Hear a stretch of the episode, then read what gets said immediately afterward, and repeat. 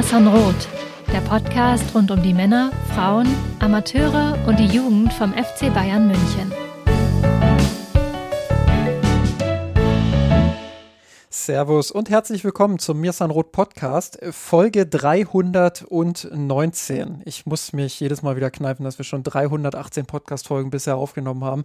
Das ist ja Wahnsinn und es geht jetzt auch immer weiter und immer weiter und wir haben ja auch einige Neuzugänge mit an Bord und äh, wir haben auch heute wieder einen Neuzugang mit an Bord, der mit uns äh, das Geschehen bespricht und ähm, wir hatten letzte Woche den Andi bei uns, Andreas Meilhammer und heute haben wir Andreas Kobilke bei uns äh, den, den zweiten Andi, wenn man so will, beziehungsweise äh, den nennen wir natürlich Andreas, ähm, weil sonst kommen wir ja selber durcheinander innerhalb unseres Slacks. Ähm, ich habe es ja letzte Woche schon gesagt, wir, wir haben so ein bisschen die Andreas-Wochen bei uns. Äh, schön, dass du auch heute bei uns äh, dein Debüt feierst im Podcast. Servus. Servus, Justin. Grüß dich. Freut mich, dass ich dabei bin. Sehr schön. Ja, die, die Transfers von, von Mirsan Roth sind krasser als die vom FC Bayern gerade. also, es kommen mehr Leute dazu als beim FC Bayern. Aber darüber sprechen wir vielleicht auch noch kurz später. Genau, und genau. Bei, uns, bei uns ist es ja auch noch Quantität und Qualität, das muss man ja auch noch mal dazu sagen. Und ähm, damit die HörerInnen so ein bisschen äh, Verständnis äh, davon haben, wer du eigentlich bist, ähm, äh, habe ich dich ja gebeten, dich so ein bisschen darauf vorzubereiten, dich, dich so ein bisschen vorzustellen. Äh, mach das doch mal gerne an der Stelle. Genau, mache ich gerne. Danke dir.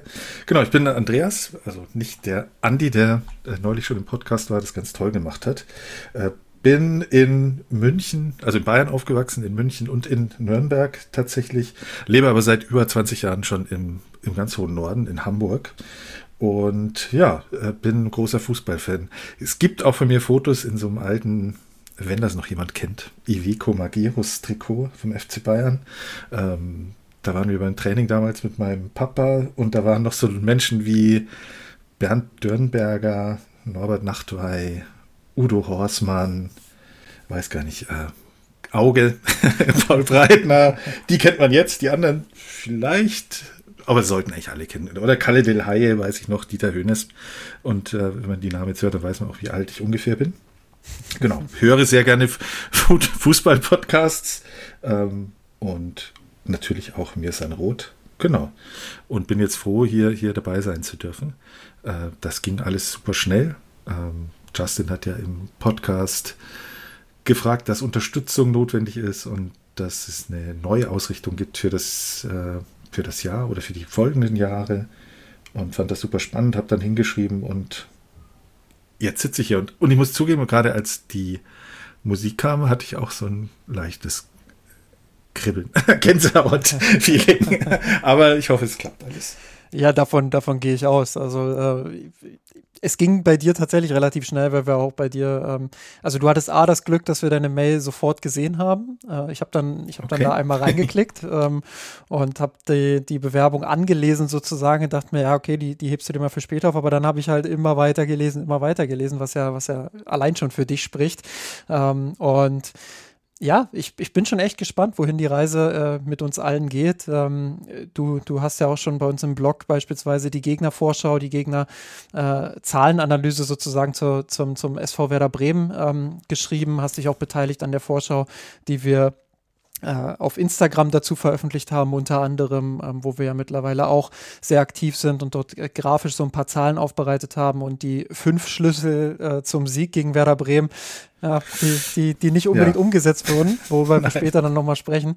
Ähm, da hast du auch kräftig mit dran mitgearbeitet und du arbeitest auch viel mit im Hintergrund äh, und wirkst mit, äh, wie, wie können wir Mirsan Rot allgemein nach vorne bringen und ähm, ja, dieses strategische ja. Denken, das hat mir gefallen. Und ich glaube, äh, um Strategie geht es ja bei uns im Podcast auch oft genug. Insofern glaube ich, dass du deine Sache hier im Podcast auch sehr gut machen wirst. Ja, das, äh, ja jetzt, genau.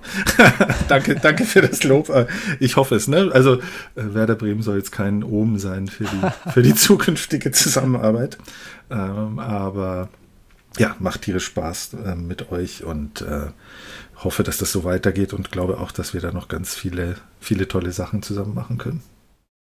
Genau, und eine tolle Sache ist ja jetzt auch schon äh, passiert. Am Montag haben wir bekannt gegeben, dass äh, es jetzt möglich ist, uns quasi auf vier Wegen zu unterstützen. Der erste Weg ist euch bekannt, Patreon. Dort sind wir schon eine ganze, ganze Weile aktiv. Ähm, Gründe etc., glaube ich, muss ich jetzt nicht nochmal darlegen, das habe ich oft genug getan. Äh, könnt ihr auch unter mirsanrot.de slash unterstützen mit UE. Ähm, könnt ihr das auch nochmal alles nachlesen. Patreon.com slash mirsanrot ist der Link zu Patreon, wo ihr uns weiterhin unterstützen könnt. Hinzugekommen ist unter anderem PayPal. Ähm, als weitere Unterstützungsalternative, PayPal nimmt eine kleine Gebühr. Ähm, ihr könnt aktiv auswählen, indem ihr einen Haken setzt äh, im entsprechenden Link, ähm, äh, dem ihr dort den Haken setzt, dass, dass ihr die Gebühr quasi übernimmt. Das sind bei 25 Euro, glaube ich, wären das 1 Euro Gebühr, ähm, also so eine, so eine kleine Gebühr, die PayPal da einfach nimmt.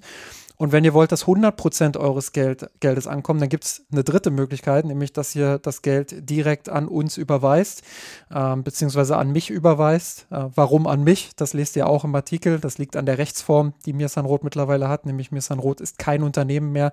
Ich bin derjenige, ähm, der verantwortlich dafür ist, der mit seinem Namen dafür einsteht.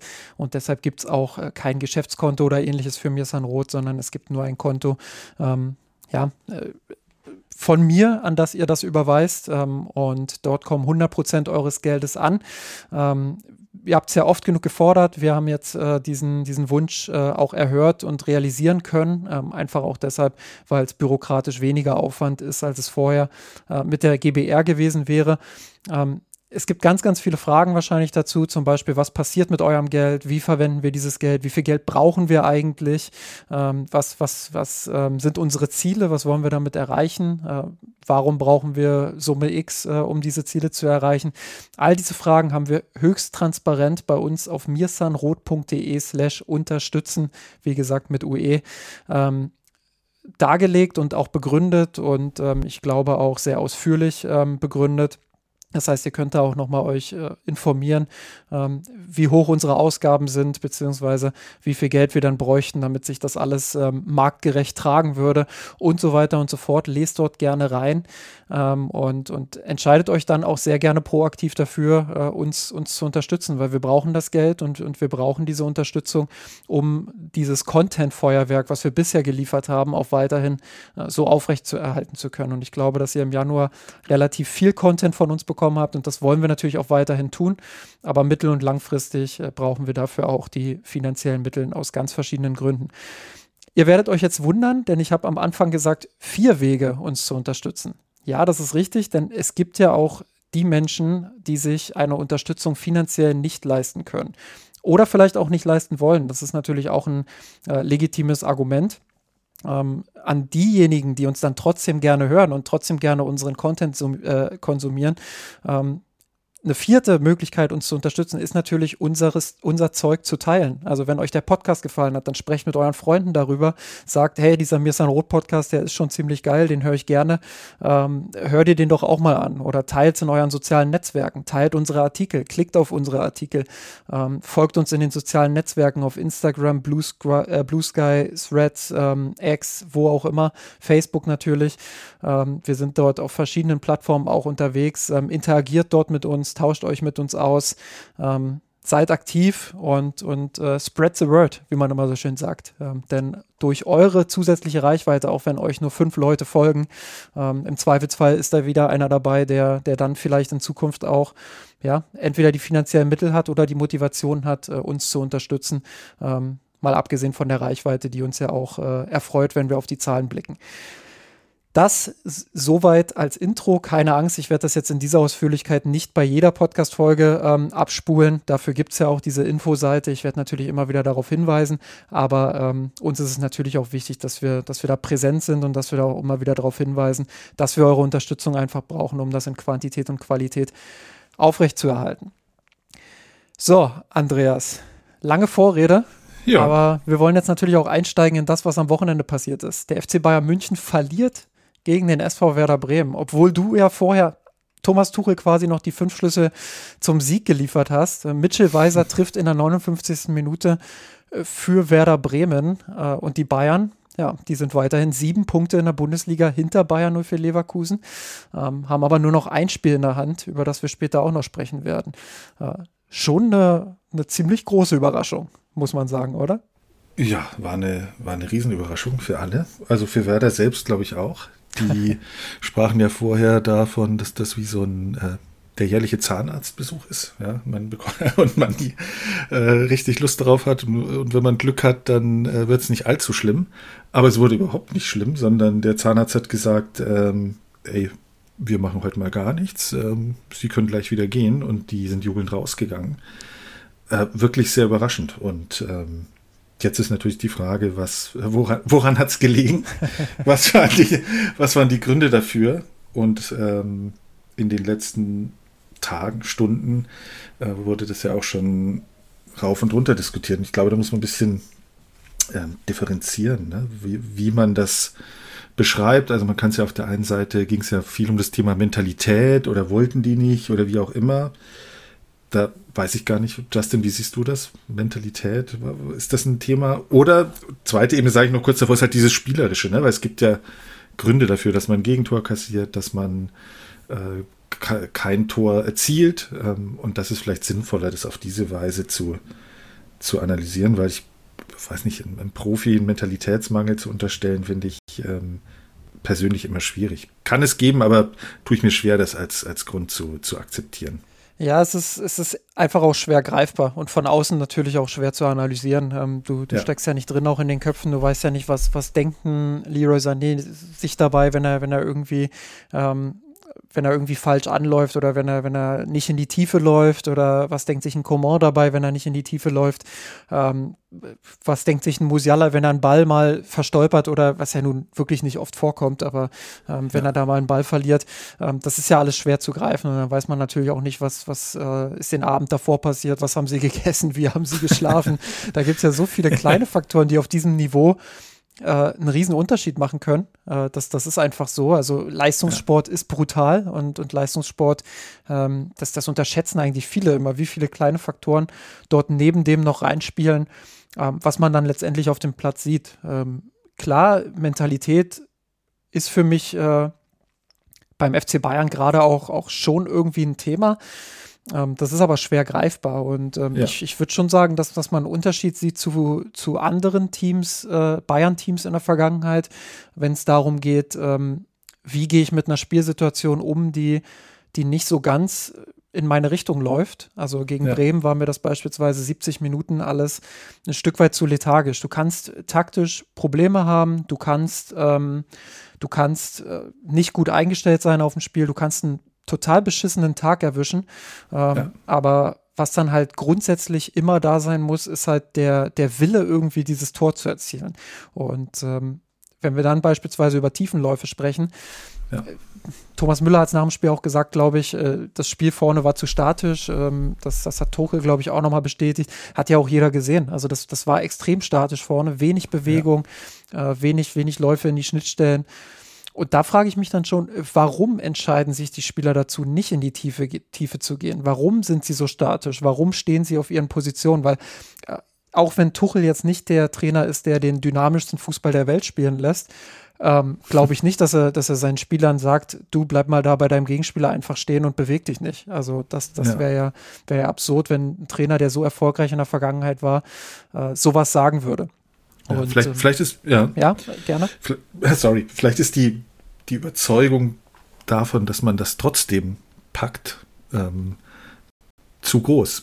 also, ja. zum Beispiel weil im Spiel gegen Hoffenheim war es ja auch so, dass man eigentlich ähm, schon Ansätze von dem gesehen hat, was gegen Werder dann auch passiert ist. Und dann gewinnt man 3-0 und sagt, ja, okay, Haken dran, 3-0 gewonnen, alles gut. Äh, und wenn es dann lange 0-0 steht, stand er bis zur 56. Ähm, war es, glaube ich, das Tor ne? Ähm, vom Weiser 0-0. Ja, wir packen das dann schon. Und äh, vielleicht sagt man auch, okay, Harry ähm, macht noch einen da vorne, der erschreckend wenig Ballkontakte hatte, fand ich. Also 23. Glaube, 23, ne? Genau. Äh, was ja ja nicht sehr viel ist, ja. wenn man ganz ehrlich ist. Ähm, also er hat ja auch versucht, dann rauszukommen, aber er wurde dann auch gar nicht angespielt von den, äh, von den Kollegen. Ähm, ganz schwierig. Aber, aber wie gesagt, man wusste ja, wer kommt. Ne? Also es war klar, dass die zu fünf da hinten drin stehen und dann musst du dir halt vorher, haben sie wahrscheinlich auch ja, Lösungen überlegen, wie gehe ich mit dieser massiven Abwehr um? Wie kann ich die spielen? Die wurden ja dann dazu quasi gezwungen, den Ball nach, nach außen zu verlagen, weil das Zentrum war, war dicht, also da, da ging wenig, aber da war auch keine Bewegung drin, ne? keine ja. Gegenläufe äh, auf, der, auf der Seite dann. Und dann ist das Spiel irgendwie stehen geblieben an der Stelle. Und ähm, dann würde ich schon erwarten, dass man die Lösung findet oder vielleicht auch Lust auf die Lust auf diese Lösung hat. Lust auf die Lösung. Aber ja, den, den, den, Grund werden wir zwei wahrscheinlich auch nicht, nicht wirklich rausbekommen. Aber du hast ja das auch analysiert im, im Blog und hast einen Artikel dazu geschrieben. Da hat man das ja auch, äh, oder hast du das ja beschrieben, ne? was, was deiner Meinung nach das Problem sein könnte oder ein Teil des Problems ist. Absolut. Also ähm, Ihr könnt gerne schauen auf mirsanrot.de. Ähm, müsst ihr wahrscheinlich auch schon wieder da ein bisschen scrollen, weil wir haben ja so viele Artikel aktuell, die, die online gehen. Äh, bin ich ja fast ein bisschen, bisschen stolz drauf zu sagen, ihr müsst ein bisschen, bisschen scrollen bis dahin. Aber ähm, ich habe eine Szenenanalyse geschrieben, ähm, wo ich mir zwei Szenen rausgepickt habe. Einmal in der ersten Halbzeit die 15. Minute, die genau das von dir beschriebene Dilemma aufzeigt, dass man halt viel über die Flügel spielen musste. Ähm, was einfach wirklich Stellvertretender dieser Szene ist, dass Kimmich im, im Mittelkreis den Ball bekommt und wirklich ja, gefühlte Sekunden, also gefühlt sind es 30 Sekunden, in der Realität sind es wahrscheinlich so vier, fünf Sekunden, wenn überhaupt, ähm, den Ball halt hält und irgendwie guckt, vorne sein, seine berühmten Kopfbewegungen, er scannt ja viel äh, den Platz auch, schaut, wen könnte ich vertikal anspielen, wer kommt mir entgegen, wen kann ich zwischen den Linien anspielen, ähm, findet einfach keinen, dribbelt, dribbelt so ein bisschen hin und her mit dem Ball und spielt den Ball dann auf den Flügel. Ähm, und dann passiert was, was in der Situation gut ist, was, was die Bayern aber viel zu selten gemacht haben. Ähm, und zwar lässt sich Musiala einmal mit auf den Flügel fallen. Ähm, und hinterläuft den ballführenden Leimer, glaube ich, beziehungsweise Leimer, Leimer überläuft den äh, auf den Flügel gekippten Musiala, so ist es. Also hinterläuft ihn so ein bisschen, um seinen Gegenspieler da mitzuziehen. Und auch Coman kommt entgegen, macht eine kurze Bewegung zum Ball und sprintet dann direkt in die Tiefe. Also genau dieses, dieses Gegenläufige, was du gerade auch beschrieben hast. Ja. Und wird dann in die Tiefe geschickt, auch von Musiala, und hat diesen Durchbruch im, im rechten Halbraum. Und das ist eine Szene, die zeigt, okay, du kannst natürlich so ein Team auch und gerade über die Flügel knacken. Aber das haben die Bayern eben nur in dieser Szene gemacht und die Szene haben sie auch nicht zu Ende gespielt bekommen, weil Ballfern irgendwie alle nur zugeguckt haben und keiner mit in den Strafraum gelaufen ist. Ähm, ist daraus eben dann auch nichts geworden. Ähm, aber vom Ansatz her war es halt einfach so, dass, wo ich mir dachte, okay, in der Szene hat man vielleicht gesehen, was Tuchel gerne gesehen hätte von seinem Team, was das Team aber aus irgendwelchen Gründen eben nicht so oft umgesetzt hat. Ähm, und, und die zweite Szene, die dann eben zeigt, wo dieses Problem liegt, ist äh, vor dem Gegentor. Äh, ja. Da spielt der Leimer den Ball auf Musiala ins Zentrum und Musiala äh, verstolpert den so ein bisschen äh, und verliert ihn. Ich glaube aber und äh, habe das auch gesehen, dass Musiala vorher eine Kopfbewegung macht und, und in die Tiefe schaut, wer bietet sich jetzt vertikal an. Wem kann ich diesen Ball vom Halbraum quasi in die Tiefe schicken? Ähm, und das wäre eine Situation gewesen, wo Kingsley Coman hätte genau in diesen rechten Halbraum reinsprinten können. Er ist schneller als sein Gegenspieler. Ähm, das war in dem Fall, glaube ich, Agu. Ähm, er ist ähm, er ist eigentlich auch talentiert darin, solche Räume zu erkennen. Ähm, hätte da einfach nur in diese Tiefe starten müssen. Ähm, ich weiß nicht mehr, wer es von der Werder Innenverteidigung war, könnte Jung gewesen sein, der da rausgezogen wurde von Musiala. Ähm, also da war ein Riesenraum in der Tiefe und der wurde ja. einfach nicht belaufen von den Bayern-Spielern. Und ich glaube, wenn Coman in diesen, in diesen Raum reinläuft, dann spielt Musiala, dann versucht er gar nicht erst diesen Ball irgendwie anzunehmen, sondern dann spielt er direkt entweder einen Chipball oder einen flachen Ball in die Tiefe äh, und Coman ist da frei durch. Und vielleicht sehen wir dann das 1-0, weil äh, ballfern eben auch noch Kane da ist, der, der immer weiß, wie er am besten in den Strafraum einzulaufen hat. Ähm, klar, ist viel Mutmaßung, aber es wäre auf jeden Fall eine Chance gewesen, dort äh, zu, zu einem guten Abschluss zu kommen und man hätte den Ball eben nicht verlieren müssen in dieser Szene. Und ähm, das ist beides für mich so ein bisschen stellvertretend für diesen äh, schwer zu erklärenden ähm, Auftritt gewesen. Also diese Statik einerseits und andererseits eben auch wenig Lust zu haben, äh, in diese tiefe, in diese tiefen Räume auch reinzugehen. Ja, ja. Und gut, äh, ich glaube, in der, in der gleichen Szene ist es auch so, dass, dass Leroy Sané äh, einmal quer über das Feld äh, sprintet oder presst oder was auch immer macht. Ja. Dann ist die Seite bei Davis nicht gedoppelt. Weiser kriegt den Ball und ähm, geht an Davis vorbei. Das kann wahrscheinlich auch mal passieren. Also da würde ich jetzt gar nicht Davis allzu sehr äh, in Kritik nehmen. Klar, das kann man vielleicht verteidigen, aber es kann auch mal passieren und dann fällt das 0 zu 1. Ne?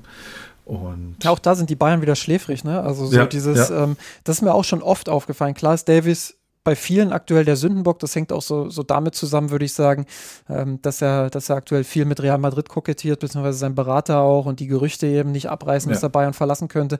Löst natürlich bei den Fans auch eine Emotion aus. Deswegen nachvollziehbar, dass man da vielleicht auch äh, irgendwie ein bisschen überkritisch dann wird. Ähm, spielt auch nicht seine beste Saison, das ist auch alles wahr und Kritikpunkte sind da auch ein Stück weit angemessen. Aber was mir eben fehlt, ist so die Unterstützung. Also äh, ja. Werder hat das ja immer wieder gemacht, wenn Bayern auf dem Flügel war. Ähm, dann sind sie immer wieder mit zwei, drei Spielern da gewesen. Die hatten Bock, diese Situation zu verteidigen. Und bei, gerade bei Davies fällt mir oft auf, dass er relativ häufig dann alleine in diesen 1 gegen 1 Situationen ist. Und selbst wenn Weiser an ihm vorbeikommt, kann es einfach nicht sein, dass er noch so viele Meter im Strafraum machen kann, äh, ohne dass da irgendwie jemand noch mit dabei ist, der ihn stören könnte. Ja, ja.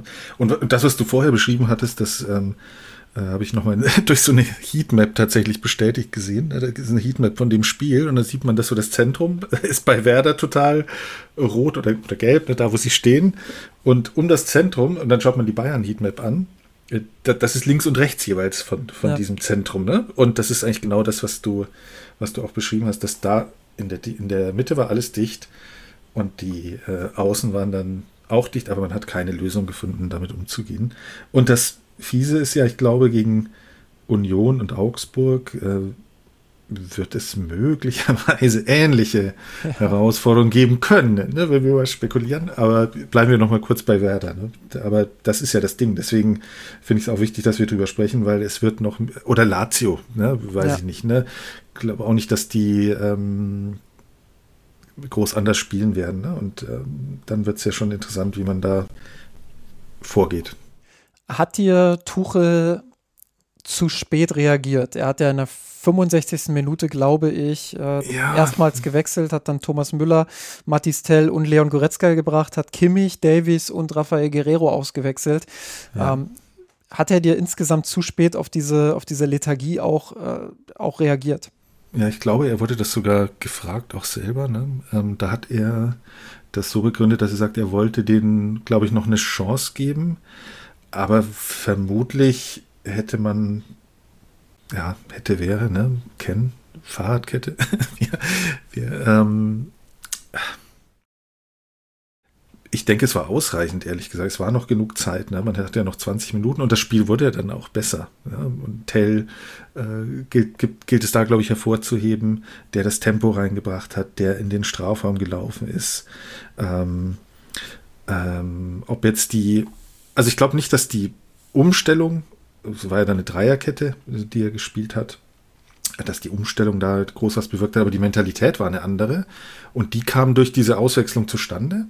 Und das waren ja dann auch noch 20 plus x Minuten äh, zu spielen. Insofern finde ich das Timing, timingmäßig eigentlich in Ordnung. Als, ja, zur Halbzeit stand es ja auch 0-0, ne? Und dann, was ich vorhin sagte, so dieses Selbstvertrauen, ja, wir, wir, wir packen das eh noch, ja. Ähm, ja. Äh, Werder ist auch keine coole Auswärtsmannschaft, hat auswärts noch kein einziges Spiel gewonnen. Das drehen wir, also, oder was heißt, müssen wir nicht mal drehen. Wir machen einen, Harry haut einen rein und fertig. Insofern finde ich das zeitlich okay. Ich weiß nicht, wie du das siehst. Wenn du mich so fragst, wahrscheinlich anders. Ähm, also, man muss ja dazu sagen, er hatte ja in der Halbzeit eine kleine Reaktion äh, gezeigt, indem er Rafael Guerrero weiter zurückgezogen hat. Das war ja in ja. der ersten Halbzeit durchaus ein Problem, dass Guerrero immer sehr, sehr offensiv auch gestanden hat. Ähm, seine Rolle war ja so ein bisschen, da wurden wir jetzt auch mehrfach schon gefragt, wer, mach doch mal eine Analyse zu Guerrero, was ist eigentlich der Sinn hinter ja. seiner Rolle? Ähm, ich glaube, die, seine Rolle war eben, äh, Sané und Davis links zu unterstützen. Also er ist ja viel, ja. Äh, viel sehr, sehr hoch natürlich positioniert gewesen, aber ähm, dann eben bei den Angriffen auch immer wieder dazugestoßen, wenn, wenn Sané und Davis links den Ball hatten, dann kam Guerrero eben dazu. Ähm, was mir da so ein bisschen gefehlt hat, war der Überraschungseffekt. Also das kriegen die Bayern im Moment auch überhaupt nicht hin, ähm, dass sie mal verlagern beispielsweise. Ich, ich kann mich an keine einzige sinnvolle Seitenverlagerung erinnern. Meistens äh, hat man dann versucht, über vier, fünf Stationen auf den anderen Flügel zu verlagern. Ja gut, dann äh, ist Bremen natürlich auch relativ schnell wieder auf der anderen Seite und du hast wieder eine Gleich- oder Unterzahlsituation. So zwei gegen eins Situationen oder drei gegen zwei Situationen, die gab es eigentlich nie. Bayern hat gerade auf dem linken Flügel mit Guerrero, Sané und Davis immer drei gegen drei Situationen, manchmal sogar drei gegen vier Situationen gehabt und ist da kaum durchgekommen. Ähm, ja Klar, an guten Tagen, keine Frage, ähm, reicht die individuelle Klasse, um sich auch an einem 3 gegen 3 durchzukombinieren.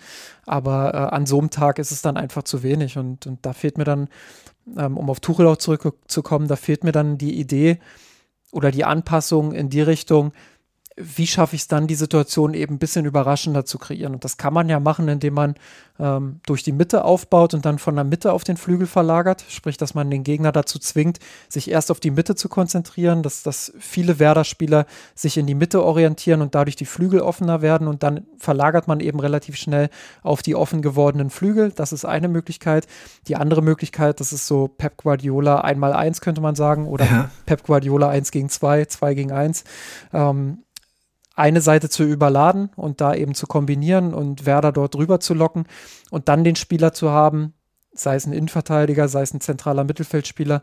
Äh, Kimmich könnte das, da bin ich überzeugt von, ähm, der dann die eine lange Diagonalverlagerung auf Leroy Sané oder Coman spielt, ähm, der dann auf dem anderen Flügel eben diese, diese 1 gegen 1 Situation beispielsweise hat, wo er ins Dribbling gehen kann oder wo eben aus dem Zentrum dann schnell noch jemand dazukommt und man ein 2 gegen 1 hat. Das hat Hoffenheim einmal sehr gut gelöst gegen die Bayern ähm, ja. beim, beim letzten Spieltag, als sie, als sie da einmal sehr gut verlagert haben und sofort ein 2 gegen 1 hatten. Ähm, und das haben die Bremer jetzt beim Tor ja ähnlich gemacht, indem Friedel dann eben dieses, dieses Andribbeln hatte, ähm, ins, ins Zentrum gegangen ist, Bayern ähm, sich so, so ein bisschen auch darauf fokussiert hat, ein bisschen geschlafen hat auf den Flügeln äh, und dann kam diese Verlagerung und Weiser hatte eben diese, diese zwei, äh, diese 1 gegen 1 Situation gegen Davies. Und das sehe ich bei den Bayern einfach nicht. Ähm, Tuchel hat dann in der zweiten Halbzeit eben reagiert, indem er Guerrero zurückgezogen hat in den Sechserraum. Ähm, kann mir nicht ganz erklären, ob das so gewollt war, wie es dann umgesetzt wurde, weil im Endeffekt hm. hat Kimmich dann jemanden neben sich gehabt, aber er hat ja keinen neben sich gebraucht. Er hat ja einen vor ja. sich gebraucht. Ja. Also nicht vor sich in letzter Linie, aber zumindest mal zwischen den Linien, dass er da eben die Anspielstationen hat. Und die gab es ja weiterhin nicht. Also war Guerrero vorher zu hoch, war er in dem Fall dann eben zu tief. Und deswegen hat sich für mich nicht ganz erschlossen, was da genau jetzt die, die, die Sinnhaftigkeit hinter dieser Anpassung war. Vielleicht mehr defensive Stabilität gegen die Kontersituation, das kann sein. Aber ähm, fußballerisch wurde es dadurch eben, eben nicht wirklich besser. Und ähm, da mache ich ja. Tuchel schon so einen kleinen Vorwurf, weil ich aktuell nicht sehe, dass er, dass er auf das, was ich gegen Hoffenheim ja schon angedeutet hatte, dass er darauf reagiert. Das sehe ich im Moment einfach nicht. Ja. Oder, oder vermisst du das, das Nagels manche äh, über, überladene Seiten oder Wobei Nagelsmann ja auch viel auf Zentrumsfußball gesetzt hat. Ähm, ja. Aber klar, beim, beim An bei Angriffen über eine Seite, ähm, wenn, wenn du auf einer Seite geblieben bist, Richtig. dann, dann äh, war das schon ein Mittel. Ähm, ja. Haben die Bayern gegen Bremen ja auch ein, zweimal gemacht, beispielsweise da in der 15. Minute, wo dann viele Spieler auf dem Flügel dann auch waren, ja. wo sie viel überladen haben. Aber tatsächlich, natürlich ist das auch eine, eine ähm, eine legitime Variante. Also ähm, ja, das ist ja. auch was, wie man eine tiefe Kette natürlich überspielen kann, indem man sagt, okay, wir picken uns jetzt die rechte Seite raus. Keine Ahnung, weil da der Gegenspieler irgendwie äh, nicht ganz so schnell ist. Und dann schauen wir, dass wir da mit, äh, mit vielen Spielern sind, das überladen und ähm, dann eben versuchen, in die Tiefe zu gehen. Aber dann braucht es eben auch diese Bewegungen, wie Coman sie in der 15. Minute gemacht hat und danach, glaube ich, nie wieder. Ähm, ja. ja. aber das, das kam ja nicht. Tja, und, und warum ist dann am ab 70, ab der 70. kein, kein Tor mehr gefallen. Was, weil Mentalität ja, und so weiter fand ich dann eigentlich vorhanden in einer gewissen Weise oder zumindest als Unterschied zu dem, wie es vorher war. Man ja. könnte Mentalität sagen. ja, okay. ja, da haben wir, glaube ich, haben wir, glaube ich, schon den, den Folgentitel, weil äh, Tell war für mich der Spieler, du hast es ja vorhin auch schon gesagt, Richtig. der einzige Spieler für mich, der, wo man gemerkt hat, der hat Bock in die Tiefe zu gehen. Der, der will ja. dort in diese tiefen Räume rein. Bei Sané hat man es im Ansatz noch zwei, dreimal so gesehen, aber auch der hat irgendwann irgendwie aufgegeben, da diese Tiefenläufe zu machen. Und Tell, der war ja von seiner Einwechslung an wirklich hochmotiviert, da auch äh, was zu bewegen. Ähm, ja. Wird Müller noch so ein bisschen in Schutz nehmen. Ich glaube, das war auch eine ganz gute Einwechslung. Dem, dem ist auch nicht so viel gelungen, aber der hat eben auch für viel, der hat so eine Grunddynamik einfach reingebracht ins Spiel, finde ich, ähm, die, die das ja. ein bisschen beweglicher alles gemacht hat. Ja, warum ist kein Tor gefallen? Da gibt es äh, verschiedene Ansätze. Ja. Ähm, was mir nicht gefallen hat, ist, das ist ja eine natürliche Reaktion, dass man irgendwann auf Flanken geht. Und Tuchel hat ja, ja auch Goretzka reingebracht und hat äh, Chupomoting dann später noch reingebracht. Ja. Äh, sprich, es war ja, es ist nachvollziehbar, dass du dann sagst, okay, wir haben jetzt große Spieler im Zentrum. Tell hatte ja die eine Kopfballgelegenheit, Kane nach einer Ecke mit einer Kopfballgelegenheit. Also es gab ja die ein oder andere Möglichkeit. Auch Goretzka kommt einmal zum Kopfball. Ähm, also es kam ja zu Abschlüssen und dementsprechend ist es auch ein legitimes Mittel, äh, um schnell auch Präsenz vorm Tor zu haben. Aber was mir dann nicht gefallen hat, ist der, ist der Seitentausch von äh, Coman und, und Sané. Weil vorher haben sie ja Sané links gespielt, hat, Coman rechts. Ja, der hat nicht nur dir nicht gefallen, ne? Ja. das, das ist, äh, ja. also das, das hat, das ist mir halt aufgefallen, dass sie, dass sie da, also wenn du, wenn du als Sané rechts spielst, dann musst du dir den ja auf links legen, den Ball sozusagen. Ja, muss, ja. Muss, äh, dann geht wieder Zeit verloren, Bremen kann sich sortieren, dann, dann flankst du den Ball doch rein. Plus eben, ähm, Sané hatte ja auch noch einen, mindestens einen guten Abschluss durch seine Dribblings, die er von rechts gemacht hat, ähm, ja. wo er ins Zentrum gegangen ist. Aber auch das ist ja schwierig, wenn du, wenn du alles auf Flanken auslegst und das Zentrum so besetzt. Dementsprechend, dann ist es natürlich für einen Dribbler auch schwer, dort, dort in die Räume zu kommen. Und äh, das war so ein bisschen konfus, würde ich sagen. Also es war so, ja. so, das hat sich gegenseitig widersprochen. Und das ist auch was, was ich auch nicht so richtig nachvollziehen könnte, wo ich, wo ich auch nicht weiß, ähm, hat Tuche jetzt einfach nur gewechselt, um, um offensiver zu sein, präsenter zu sein und die Spieler machen das dann schon? Oder gab es ja. da eine klare taktische Anweisung hinter? Und das weiß ich nicht. Ja, ja. Ein Thema war ja, glaube ich, auch noch äh, das Thema Standardsituation. Ähm, Im Nachgang wurde, äh, wurde Tuchel da auch nochmal patzig ja. bei der Pressekonferenz. Ich weiß gar nicht, ob du es gesehen hast. Ja, ja. Ähm, die ja eigentlich gut waren. Und da haben sie ja auch gewechselt. Ne? Da hat Werder schnell gesehen, das haben wir ja gegen Hoffenheim, glaube ich, auch schon beobachtet. Da wurde mal eine Überzahl hergestellt nach einer Ecke. Ja. Äh, und die wurden dann in der zweiten Halbzeit wieder lang ausgeführt, aber hat dann auch nicht zu, zu zum Erfolg geführt. Wobei jetzt äh, Tore nach Ecken gibt es, glaube ich, auch Statistiken. Wie viele sind das? Das sind auch nicht äh, 30 von 100. Ne? Also insofern, ähm, klar, das ist ein Mittel, äh, aber das wurde, glaube ich, auch ein bisschen zu, zu hoch gehängt, weil das eigentlich sehr gut läuft in der Saison. Ja.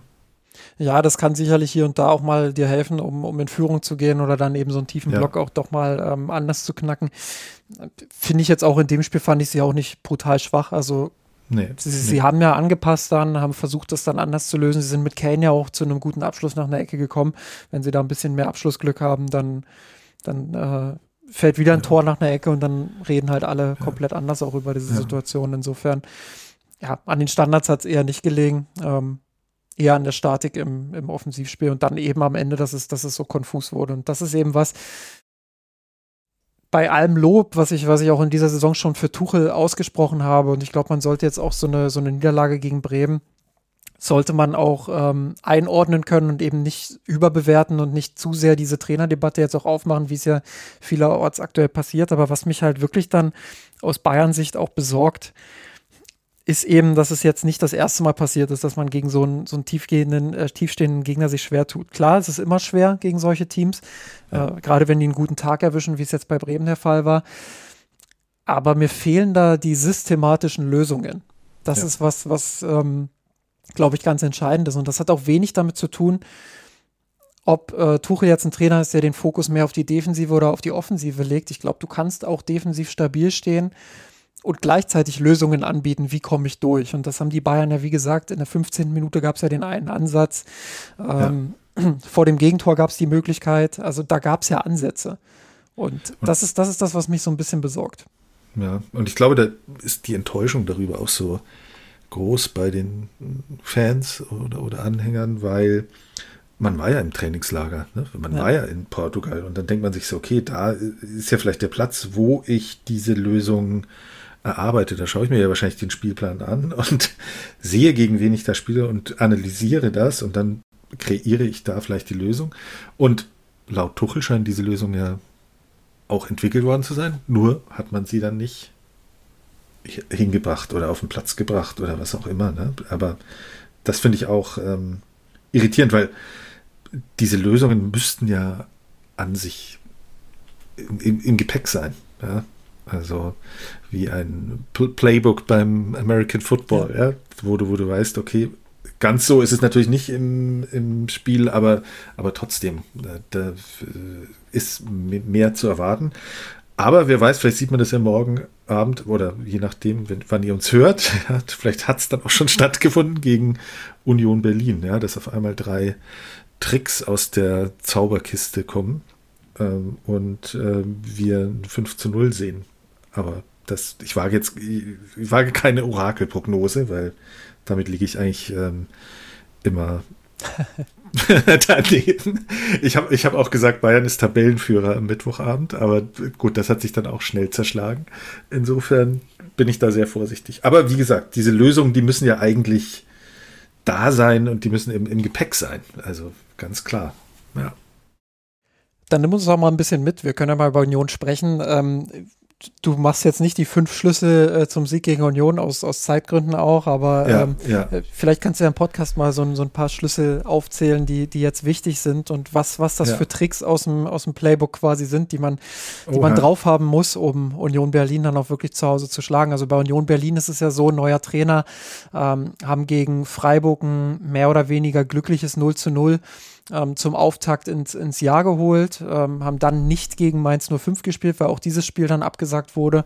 Ähm, was, was sind die, die Tricks? Ich glaube, Union Berlin ist gerade schwer einzuschätzen. Ist äh, tatsächlich nicht so einfach einzuschätzen, würde ich auch sagen.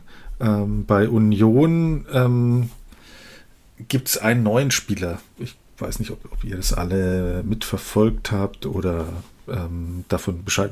Wahrscheinlich wisst ihr das alle, weil ihr alle die äh, super Fußballexperten seid. Der heißt Bedia, ähm, kommt aus der Schweizer Super League und hat da äh, insgesamt, glaube ich, in 54 Spielen 25 Tore geschossen. Chris Bedia, der kam jetzt erst, ähm, hat, glaube ich, 2 Millionen Euro gekostet, ist so ein äh, 1,90 Meter großer Stürmer aus der Elfenbeinküste was mich äh, und da wollte ich eigentlich sagen, okay, passt mal auf, was der macht, ne? Wenn der vorne ist, der soll schnell sein, äh, der weiß, wie man Tore schießt und ähm, okay, da müssen dann Delicht und äh, Upamecano aufpassen.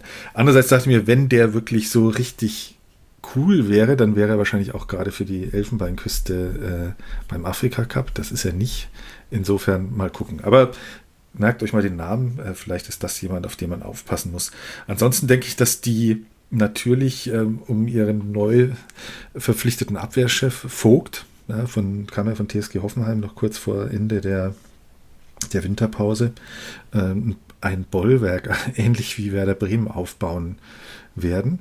Und Bielica, der Trainer, hat ja gesagt, ja, wir wollten die Bayern eigentlich aufwecken. Die, äh, diesen Job hat jetzt Werder übernommen und das macht ihn, glaube ich, auch so ein bisschen äh, sauer. Den kann ich auch gut nachvollziehen. Ich würde wahrscheinlich auch lieber nicht gegen die Bayern spielen wollen jetzt. Wobei er, als das Spiel abgesagt äh, wurde, äh, gesagt hatte, ja, ich bin froh, dass wir jetzt erst im Januar spielen. Aber gut, die Aussage, die schießt jetzt ein bisschen auf ihn zurück. Ähm, ansonsten denke ich, das, was wir gesagt haben, ja, ähm, das wird eine Fünferkette äh, vermutlich sein. Du hast dann vorne vielleicht Bedia und äh, Kevin Volland. Äh, Gosens äh, kommt über die, über die linke Seite. Toussaint Haberer im, im Mittelfeld mit ähm, ja, Renault im Tor, das ist auch ein guter Keeper. Ne? Wenn der einen guten Tag erwischt, dann kann es so wie so ein Zetterer sein. ähm, da muss man, muss man aufpassen. Aber ich glaube, man sollte gar nicht so sehr auf Union gucken, sondern sehen, wie, wie treten die Bayern auf, äh, welche Mentalität kommt da und deswegen bin ich schon ähm, optimistisch, dass das, dass das, äh, dass das positiv ausgeht. Und ähm, von der, von der Struktur her, wahrscheinlich wird Goretzka äh, kommen, denke ich mal. Ähm, für, für Guerrero, also so, weiß nicht, wie du das, wie du das einschätzt. Ansonsten denke ich, bleibt der, bleibt die Mannschaft gleich, ja, mit ähm, gibt ja auch nicht so viele Möglichkeiten. Ähm, kein. Ja, ich überlege ich überleg auch gerade. Ich überlege gerade, genau, ich überlege gerade auch parallel zu dir so ein bisschen, ja, was, ja. was könnte Tuchel jetzt anpassen, ähm, personell. ich würde defensiv tatsächlich gar nicht so viel umbauen, auch wenn, wenn da der ein oder andere mit, mit Davies jetzt unzufrieden war. Ähm, Komme ich gleich nochmal drauf. Also da bin ich auch zwiegespalten. Davies ist so die einzige Personale, wo ich denke, es könnte auch taktisch Sinn ergeben, den vielleicht, den vielleicht auszutauschen.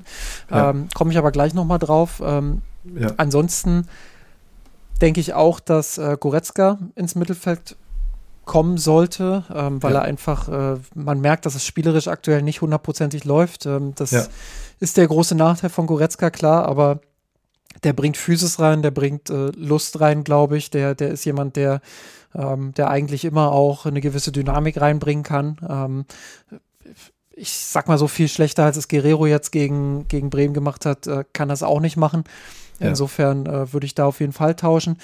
Ähm, und dann würde ich tatsächlich Tell bringen. Ähm, ich Ja. weiß aber noch nicht ganz für wen. Ich würde ihn wahrscheinlich auf den Flügel stellen für Coman. Ähm, einfach weil ich bei Sané sehe, dass, dass Sané trotz seiner Entwicklung, dass er jetzt vielleicht so ein bisschen abgebaut hat von der Form, ähm, glaube ich einfach, dass Sané Spielrhythmus braucht, dass er diese Spielpraxis braucht, dass er in der Hinrunde, durch die Hinrunde sich auch immer noch dieses Vertrauen auch verdient hat, dass er, dass er da wieder hinkommt. Äh, deshalb würde ich Sané drauflassen Ja. ähm, und wird Tell wahrscheinlich dann für, für Coman bringen. Und dann spielt Sané entweder rechts und, und Tell links oder man probiert es mal mit Tell über rechts, weil äh, auch da, ich glaube, es geht viel weniger um die taktischen Details als darum, wer hat gerade, wer hat gerade die Mittel und Bock, auch so eine, so eine, so eine defensive Kette zu bespielen. Und ähm, Tell hat für mich in diesen paar Minuten gezeigt, dass er jemand ist, der Bock auf diese Tiefenläufe hat, dass er jemand ist, der Bock auf Abschlüsse hat, der, der den Gegner mal in Gefahr bringt. Und ähm, für mich hat er sich das jetzt einfach auch mal verdient. Ähm, auch wenn, wenn ich Tuchels Argumentation immer verstanden habe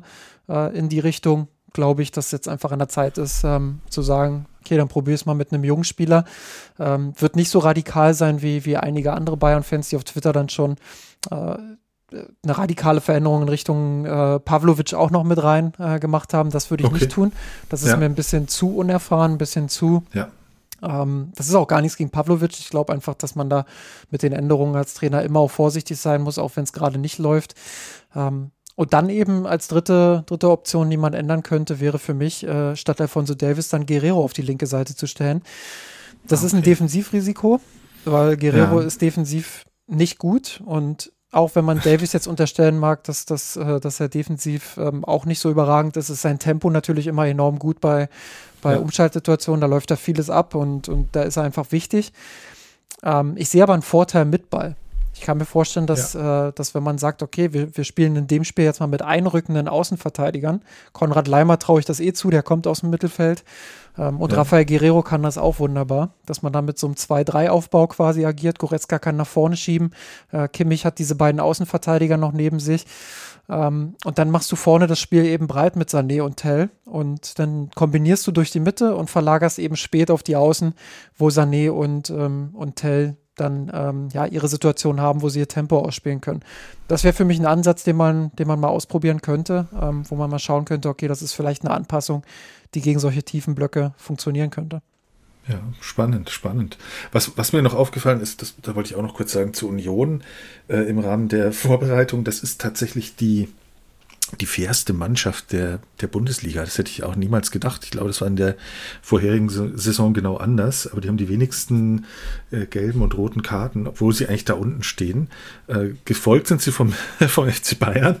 Ähm, insofern, vielleicht ist da auch mal, äh, ja, Kampf gefragt, oder ne? Oder das, was, Ja. was wir beschreiben als, als ähm, ich habe Bock auf das Spiel, weil, weil das, das hat mich total verwundert, dass man da, man, man weiß ja, wo die steht, ne? Man weiß, wie viele, oder es gab ja diese Serie, wo, sie zehn Spiele in Folge verloren haben. Hm. Ähm, mag mich jetzt täuschen, aber ähm, genau. Und das, das fand ich sehr überraschend. Das heißt, auch mit einer gewissen Aggressivität da reinzugehen. Und klar, das, ja, hilft dann vielleicht, ne, um diese Situation zu erzwingen, die du, die du gerade beschrieben hast. Wenn, wenn äh, Frederik Renault nicht äh, der nächste Däne ist, der, der nach Ste oder Stege äh, von Werder uns, äh, uns ärgert. Ne? Wie gesagt, ich bin eigentlich ähm, optimistisch. Ja. Ja, ich glaube, dass äh, ich weiß nicht, ob ich optimistisch bin, weil ich sehe, ich sehe halt diese, diese spielerischen Probleme und äh, kann mir auch vorstellen, dass Union auch wieder ein sehr unangenehmer Gegner wird, aber bin natürlich, ich weiß natürlich genau, was du meinst. Also ja. es kommt selten vor, dass Bayern auf so ein, so ein ähm, Debakel ist vielleicht schon wieder eine es, Nummer zu hoch, aber, aber ja. so eine Leistung eben dann nochmal sozusagen negativ bestätigt, das kommt schon sehr selten vor. Und äh, dann glaube ich, also wenn das passiert, dann ähm, hast du ja erst recht eine, eine ziemliche Trainerdebatte am Hals, weil das äh, ja, gut, dann. da wird ja häufig dann äh, gerne beim FC Bayern auch mal davon gesprochen, dass die Mannschaft dann gegen den Trainer spielt und so weiter. Also ja, äh, so ja. weit würde ich jetzt noch nicht gehen, weil man muss ja auch einordnen. Man muss ja auch einordnen, wo der FC Bayern aktuell herkommt. Ich glaube, das geschieht aktuell ein bisschen zu wenig. Äh, ja. Man muss schon mal auf die Tabelle schauen und gucken, ähm, was der Unterschied zu den letzten Jahren ist, nämlich, äh, dass A, die Bayern ziemlich gut unterwegs sind. Und äh, ziemlich viele Punkte geholt haben bis zu diesem Bremen-Spiel und auch immer noch mit ziemlich vielen Punkten unterwegs sind. Punkteschnitt 2,4 irgendwas. Ja. Und da muss man halt schauen, dass es da ein Team gibt, das aktuell 2,67 Punkte pro Spiel holt und das ist eben Bayer Leverkusen und das ist der große Unterschied. Ich glaube, wir haben in der Vergangenheit in diesem Podcast auch häufig darüber gesprochen, ähm, Spannung in der Bundesliga, die immer wieder auch gefordert wurde. Und ja, äh, für ja. mich war es kein erstrebenswertes Ziel zu sagen, okay, äh, schwache Bayern und äh, ein einigermaßen okayer Konkurrent und dann kommen die sich so weit entgegen, dass man sagt, okay, das ist, äh, das ist jetzt eine spannende Bundesliga. Also das, was letztes Jahr passiert ist beispielsweise, natürlich war das spannend, natürlich war das interessant für viele, weil es bei den Bayern gebrannt hat und weil Dortmund eben auf einem guten Weg war in der Rückrunde. Ähm, und wenn es eng ist, ist es immer spannend, keine Frage. Ja. Aber erstrebenswert für den deutschen Fußball ist es ja auch, dass du zwei Teams hast, die im Idealfall sich einen Titelkampf liefern, der, der auf einem sehr hohen Niveau stattfindet. Und das hatten wir in der vergangenen Saison nicht. Und aktuell haben wir diesen Titelkampf. Man muss ja. natürlich immer schauen, wie kann Leverkusen das auch auf Strecke dann durchbringen. Das sieht ja aktuell ganz gut aus. Ähm, aber was Leverkusen dort macht, hat ja alles Hand und Fuß. Das ist alles sehr hohes Niveau. Das ist äh, taktisch, strategisch richtig gut. Die zeigen den Bayern, wie man tiefe Gegner bespielt. Ähm, die haben diese Spielfreude. Die haben sicherlich auch den Vorteil, ja, dass sie einfach mehr Hunger auf diesen Titel haben. Ich glaube, das spielt eine Rolle. Ähm, ja. Mindestens mal unterbewusst. Äh, irgendwann ja. kommt bei jedem der Punkt, wo er sagt, ich habe jetzt so viel erlebt, ich habe den Titel so oft gewonnen, dass diese Bundesliga vielleicht doch ohne dass man es sich selbst eingestehen würde, aber unterbewusst eben dann doch äh, so ein bisschen den Reiz verliert. Und das ist ja bei Leverkusen alles nicht gegeben. Und äh, das ist ein Unterschied. Und ähm, ich freue mich aktuell tatsächlich darüber, dass die Bayern dort einen Konkurrenten haben, ähm, der nicht Konkurrent ist, weil die Bayern schwach sind, sondern der Konkurrent ist, weil Leverkusen eben sehr, sehr stark ist. Und das macht es interessant. Und das muss ja. man eben auch einordnen, wenn man die Bayern dann dafür kritisiert, dass sie Zweiter sind, was ich aus Bayern-Fansicht nachvollziehen kann. Du willst äh, das Team immer auf eins stehen sehen. Ähm, und gerade wenn man dann gegen Bremen zu Hause auch noch so, so, ähm, ja, so unattraktiv und unmotiviert Punkte liegen lässt, dann ist das natürlich immer ein Schlag auch. Aber trotzdem äh, muss man das einordnen können und muss auch schauen, wie diese Saison eben gelaufen ist. Und äh, da bin ich weit davon entfernt, jetzt nach dieser, nach dieser Niederlage auch ein Katastrophenszenario zu malen. Ich glaube, wichtig ist jetzt die Reaktion. Das war es auch gegen Frankfurt und da haben die Bayern eine Reaktion gezeigt, dann gegen Manchester United und den VfB Stuttgart. Ähm, Jetzt ist es allerdings ein bisschen anders. Ja, jetzt, ein bisschen jetzt, jetzt, jetzt, hast du eben nicht zwei Gegner, die dir tendenziell eher liegen, sondern äh, ja. zwei Gegner, die dir tendenziell nicht liegen. Und da bin ja. ich bei dir dann, um den Bogen nochmal zu deiner Aussage mit dem Kampf zu schlagen. Da wird es auch darum gehen, dass die Bayern sich in diese Partien reinarbeiten und dass sie zeigen, dass sie bereit sind, äh, auch wenn vielleicht aktuell alles nicht so nach Plan läuft, was das Spielerische angeht, dass sie bereit sind, diesen Gegner dann notfalls auch zu Boden zu kämpfen und dieses Spiel dann auch mal dreckig zu gewinnen. Und ja, das, das, das wird sehr interessant. Und eigentlich ist es doch die, die beste Gelegenheit, jetzt gleich am Mittwoch wieder zu spielen, gleich wieder, vielleicht auch gleich wieder so eine Mannschaft als Gegner zu haben, um zu zeigen, mein Gott, das am Sonntag gegen Werder war schlecht. Aber jetzt am Mittwoch gehen wir raus und äh, müssen nicht eine Woche warten oder, oder noch länger. Es war ja auch wieder eine lange Pause vor dem Spiel gegen. Kann man auch nochmal drüber sprechen. Die ja. gefallen ja den Bayern immer auch nicht so richtig gut. Jetzt drei Tage, zwei Tage Kick, äh, Union äh, schlagen fertig. Nächsten Samstag geht es dann gleich weiter gegen Augsburg, schlagen, fertig. Und dann geht das alles hin zu diesem Höhepunkt gegen, gegen Bayern Leverkusen. Ähm, aber da, da sind wir jetzt noch nicht. Ne? Aber wie, ich denke, dass das gut ist, dass man jetzt gleich wieder ran kann und zeigen kann, okay, ähm, wir haben es eigentlich drauf. Ja. Ja, das ist wirklich ein interessanter Punkt, den du da auch nochmal machst. Der kam mir gedanklich auch gerade, als du so, so von der Pause gesprochen hast. Ähm, ich glaube, die ja. Bayern sind tatsächlich so ein Team, was einfach diesen Spielrhythmus braucht. Also wir diskutieren ja immer über volle Kalender und Müdigkeit und so weiter und dünnen ja. Kader und was weiß ich, aber bisher hat sich das nicht bestätigt, dass die Bayern mit langen Pausen nee. umgehen können. Also dass man, nee. dass man gegen Hoffenheim Startprobleme hat, okay. Finde ich, ja. finde ich nachvollziehbar. Das ist nach einer Rückrunde, äh, äh, nach einer Winterpause da sofort so, so reinzugehen. Das ist, äh, damit haben die Bayern sich schon immer schwer getan. Sie haben dieses Spiel gewonnen, das war das Wichtigste. Sie haben auch ein paar gute Ansätze gezeigt. Ähm, aber dann kam ja wieder so eine, so eine sehr, sehr lange Pause und äh, ja. von Freitag bis Sonntag quasi.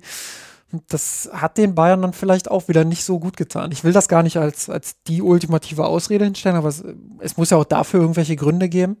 Ja. Aber vielleicht kommt dadurch auch so eine Schläfrigkeit rein, so eine, so eine Lethargie, so eine, ja, so eine, so eine Müdigkeit. Ich weiß es nicht. Keine Ahnung, nee. Nee, damit, ja, Hoffentlich haben wir nicht diese Müdigkeit, wenn wir so lange Pausen zwischen den Podcast-Folgen haben. das hier, die gibt es ja, ja, jetzt nicht mehr. Die gibt es ja jetzt nicht mehr, genau, stimmt. Die, die ändern sich ja jetzt, richtig. Nicht in jeden Tag, aber genau. nee, nee. Ach ja. Ja, die, die gibt es nicht mehr, weil wir natürlich äh, auf dem Transfermarkt auch zugeschlagen haben. Genau, und, äh, genau. Da, da, haben wir quasi auch schon das letzte Thema, äh, über das wir auch sprechen wollten. Oh, ähm, richtig. Der ja. Transfermarkt, beziehungsweise.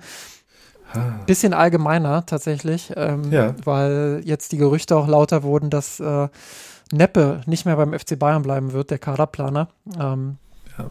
Mein erster Gedanke war, scheiße, weil, weil ich, weil ich wirklich äh, die Arbeit von Neppe, der war ja zehn Jahre jetzt mittlerweile da, ja. hat auch verschiedene Positionen gehabt, hat sich da wirklich auch hochgearbeitet bis zum äh, Assistenten von, von Brazzo quasi. Ähm, ja faktisch war er auch mehr als der Assistent von Brazzo. Also ähm, es gab ja. da viele, ich habe viele Hintergrundgespräche, ohne jetzt konkrete Namen nennen zu wollen, mit, geführt mit, mit, äh, mit Leuten, die halt, ähm, die das wissen müssen, die auch persönlich mit, mit, äh, mit Neppe gesprochen hatten, äh, wenn es um Verhandlungen ging die mir alle gesagt haben, das ist ein absoluter Fachmann, der, der äh, weiß, wovon er redet, der geht hoch informiert in solche Gespräche rein, der ist hochprofessionell. Ähm, hat sich ein gutes Netzwerk aufgebaut, äh, hat Ahnung von, von Kaderplanung und so weiter. Äh, klar, man sollte davon ausgehen, dass er sonst auch nicht beim FC Bayern arbeitet, aber ähm, das, das ist schon, also das ist schon ein Brett und der hat schon viel ja. vorzuweisen. Auf der anderen Seite kam mir dann nach diesem ursprünglichen Gedanken noch ein zweiter Gedanke, wo ich mir dachte, ja, irgendwo ist es auch konsequent, weil Neppe ist eben noch so ein, so ein Überbleibsel aus der Ära Brazzo ja. ähm, mit der man ja einen eindeutigen Schlussstrich auch gezogen hat.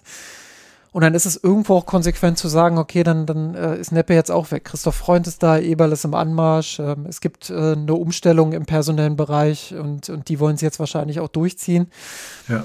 Ich weiß nicht, wie du es siehst, ähm, was, was so deine Gedanken zu dieser Veränderung sind. Ja gut, er ist ja wirklich noch so ein äh, Ziehsohn von, von Michael Reschke, so 2014 zu Bayern gekommen. Hm.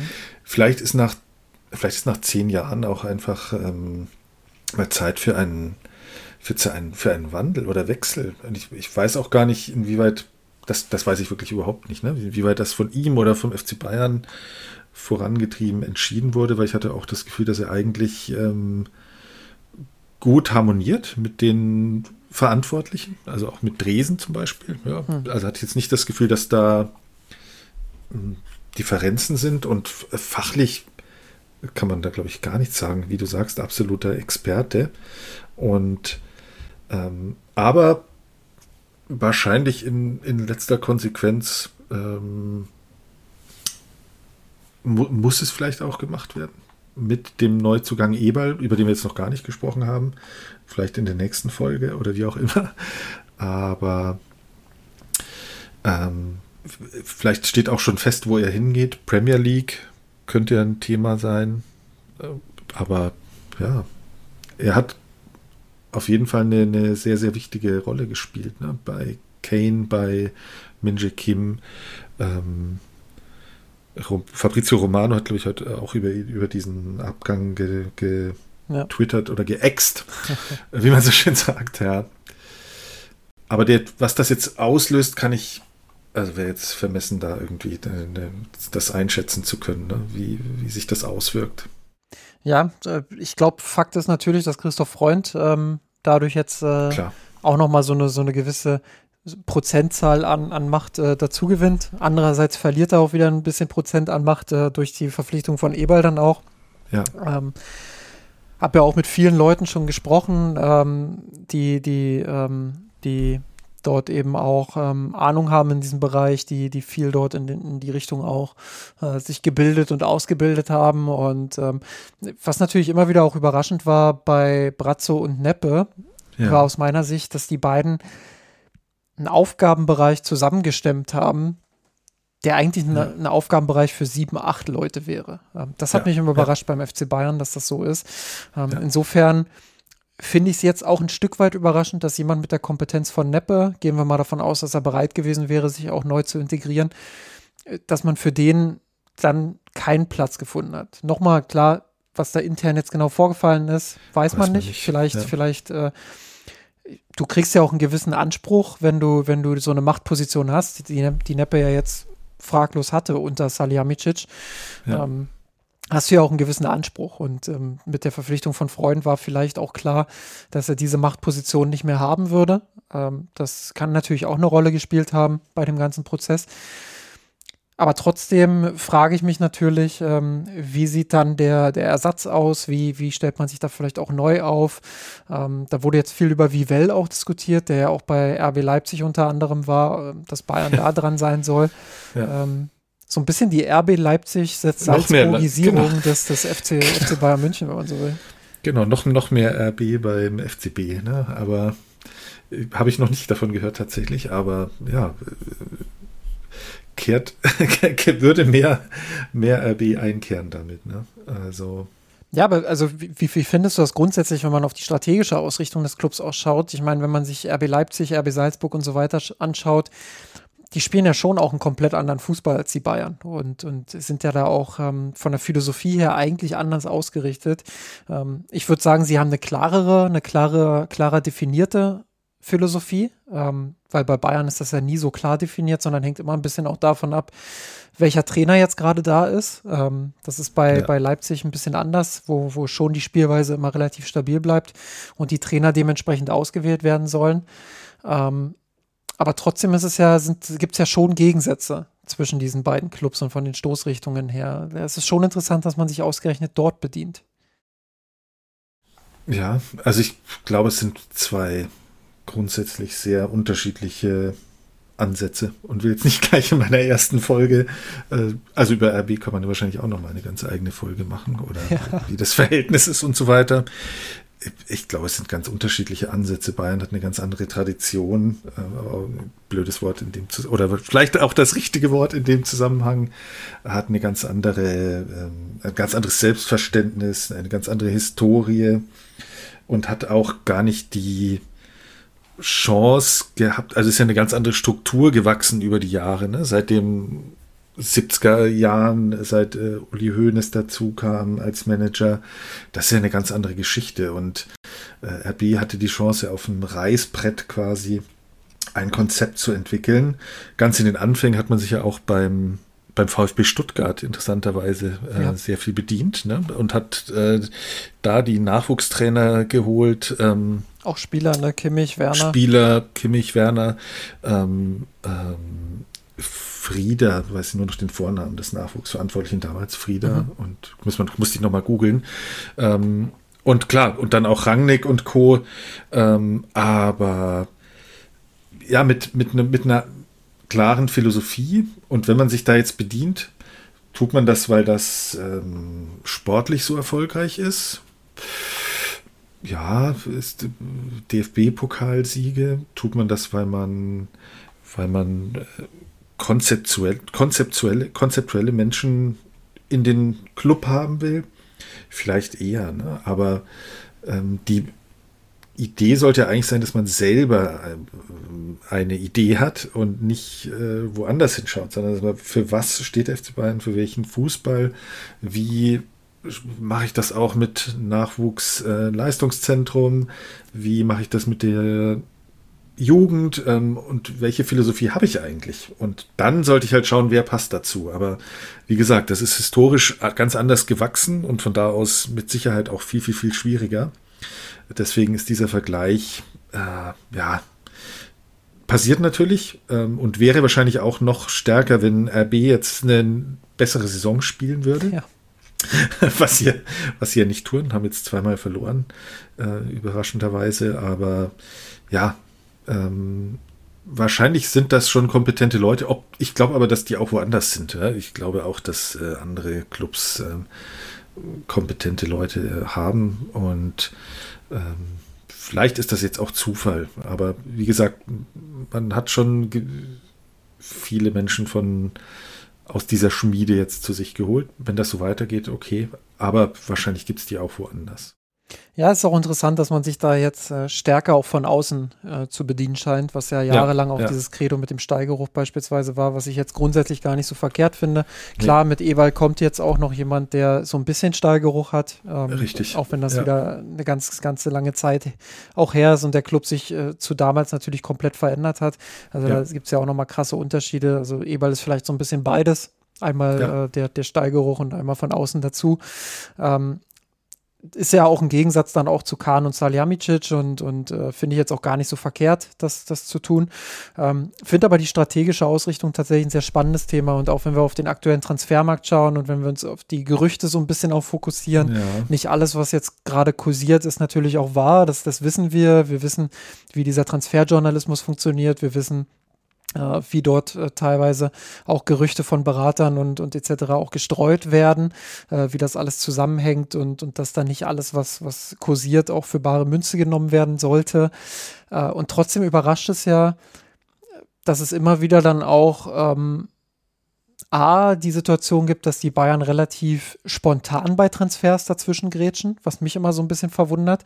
Das war ähm, jetzt bei diesem einen Verteidiger, der, der zu Tottenham gewechselt ist, der, der Fall, ähm, wo der Berater dann auch gesagt hat, ja, die Bayern sind äh, da noch recht relativ spät reingegrätscht. Ähm, ja. Wir haben uns dann doch für Tottenham entschieden, weil wir zu unserem Wort stehen wollten. Ähm, das hat mich überrascht ähm, weil das ja immer so ein bisschen darauf hindeutet, dass das äh, eher relativ spontan abläuft und nicht, ja. nicht eben in den Monaten zuvor ähm, geplant wurde, wo man, wo man ja eigentlich hätte das planen müssen, ähm, weil man ja früh wusste auch, welche Positionen man braucht. Uh, und das andere ist, wenn ich mir die Spielertypen auch anschaue, die, die kursieren. Also jetzt mal nur Mukiele mit Trippier verglichen. Ja. Das sind ja zwei komplett unterschiedliche Rechtsverteidiger. Und ja. da frage ich ja. mich dann, ähm, was, was ist die konkrete Idee dahinter? Was, was, ist, die, ja. was ist die Idee dahinter zu sagen, ähm, okay, wenn es Mukiele nicht wird, dann holen wir Trippier.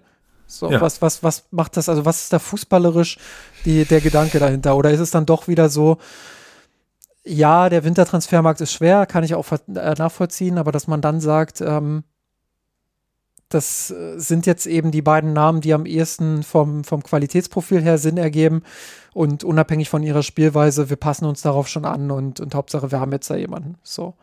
Ja, so, so, scheint es ja ähm, eher zu sein, was man aber nicht erwarten würde. Ähm, aber ich glaube, man kann in diesen ganzen Transfer-Zirkus von außen nur, nur schwer hineinschauen. Welche ähm, Abhängigkeiten entstehen, wenn das eine klappt oder das andere nicht. Es sind ganz viele Parteien involviert in Transfers, nicht nur der abgebende Verein, der Berater, dann muss ein Ersatz dort gefunden werden.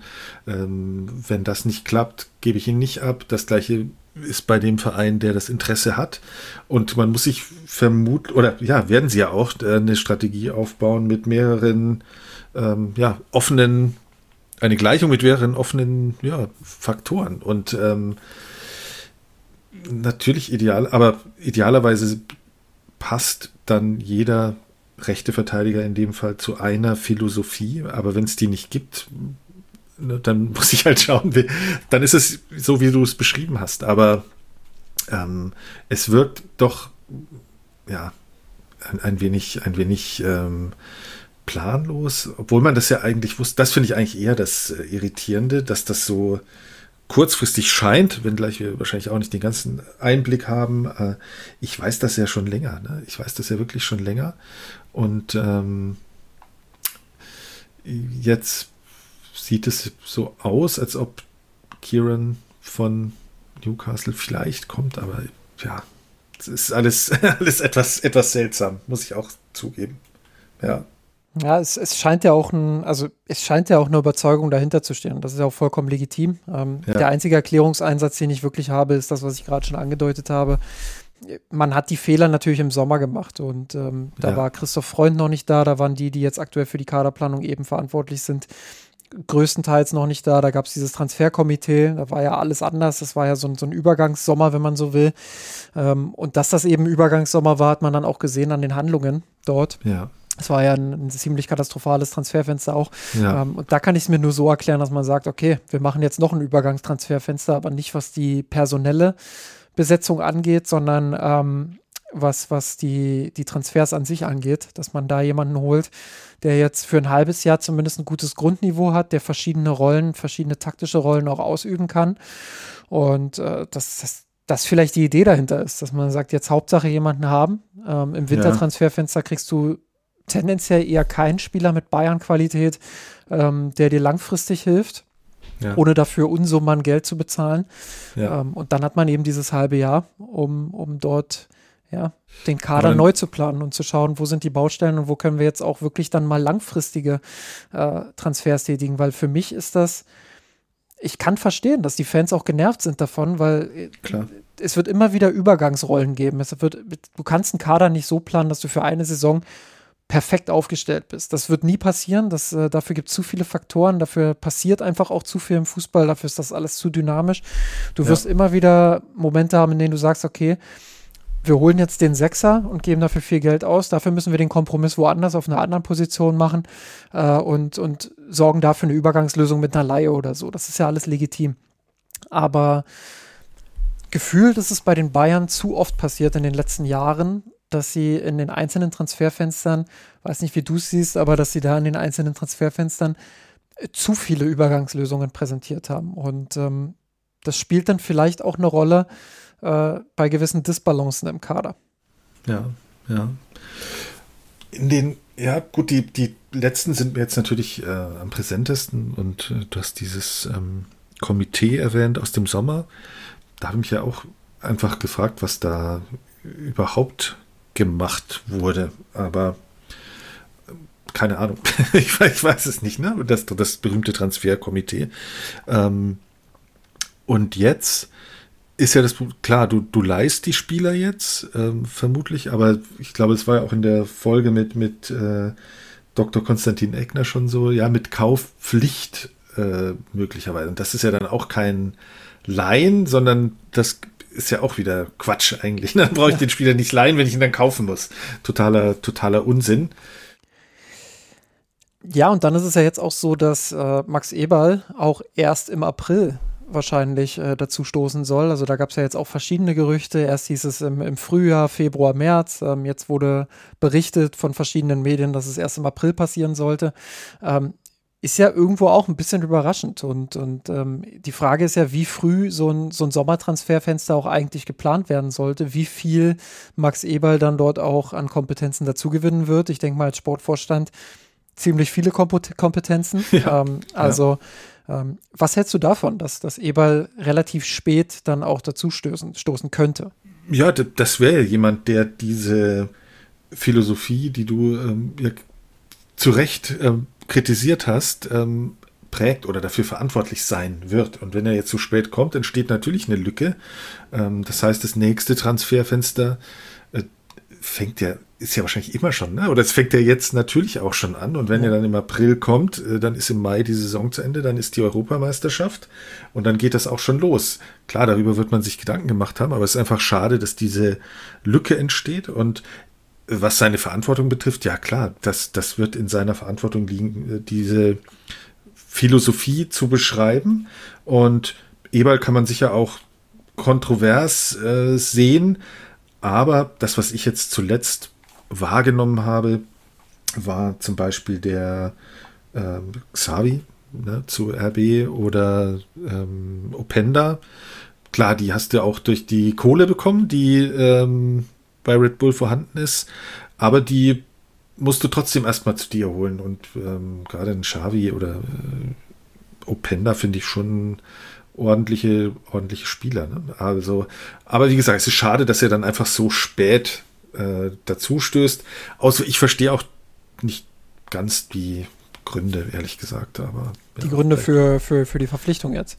Nein, für, die, für das späte, Ach so, Einst ja. für den Einstieg, ja, weil man hätte sagen können, ähm, jetzt kommt er schon mal oder wird schon mal eingearbeitet oder was auch immer. Ich, ich weiß es ja auch nicht genau, wie das da, oder kriegt sein, sein Onboarding und dann äh, läuft die Kiste, aber okay, dann soll er das im April machen und dann schauen wir mal auch, wo, wo Bayern im April steht, ne? Ja, das, äh, das werden wir auf jeden Fall schauen. Dafür, dafür haben wir ja auch den Podcast und äh, wir werden auch in Zukunft natürlich weiter darauf schauen, äh, wie es weitergeht mit dem FC Bayern München in der Bundesliga, wie es weitergeht in der Champions League und wie es auf dem Transfermarkt weitergeht. Ähm, allzu lange ist dieses Wintertransferfenster ja jetzt auch schon wieder nicht mehr offen und ähm, wer weiß, vielleicht diskutieren wir dann am Ende über eine Situation Palinia 2.0, wenn der FC Bayern auf der rechten Defensivseite dann doch niemanden gefunden hat. Das ist natürlich natürlich nicht zu hoffen, aber im Moment wirkt doch vieles sehr, sehr unplanbar, was das angeht. Andreas, ich bedanke mich heute ganz herzlich für, für dein Debüt. Mir persönlich hat es sehr viel Spaß gemacht. Ich hoffe dir auch. Und ähm, ja, es war doch eine, eine sehr schöne Diskussion und es hat doch Spaß gemacht, über, über auch wenn es eine Niederlage war, aber über die ganzen Dinge zu diskutieren, die gerade rund um den FC Bayern München anstehen. Ja, dank, danke dir, dass ich dabei sein durfte.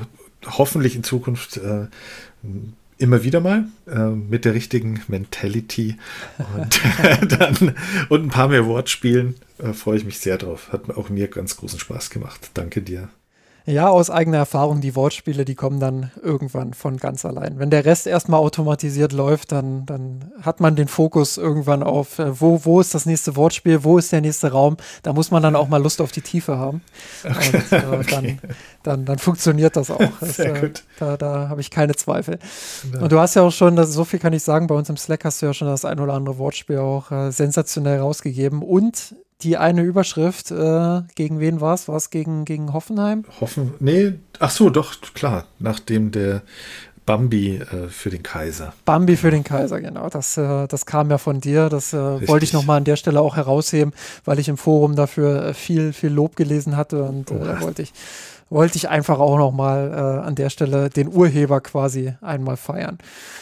Ansonsten Ansonsten wünschen wir uns natürlich, das habe ich eingangs gesagt, auch äh, von euch, dass ihr uns ein bisschen feiert. Unterstützt uns ähm, gerne finanziell. Es gibt neben Patreon jetzt auch die Möglichkeit, uns per PayPal oder per Überweisung zu unterstützen. Ihr bekommt sehr transparente Informationen zu den Gründen und zu ähm, ja, einfach rundherum, äh, warum ihr das tun solltet.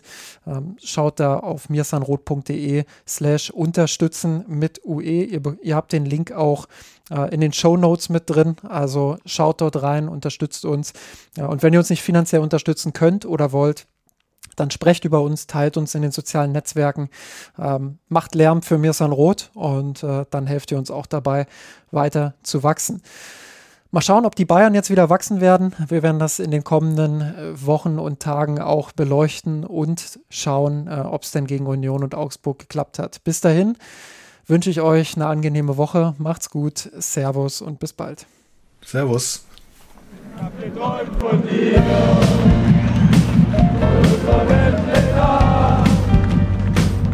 Mia Sanroth, der Podcast. Falls es euch gefallen hat, abonniert uns und hinterlasst uns eine Bewertung in den einschlägigen Podcatchern eurer Wahl.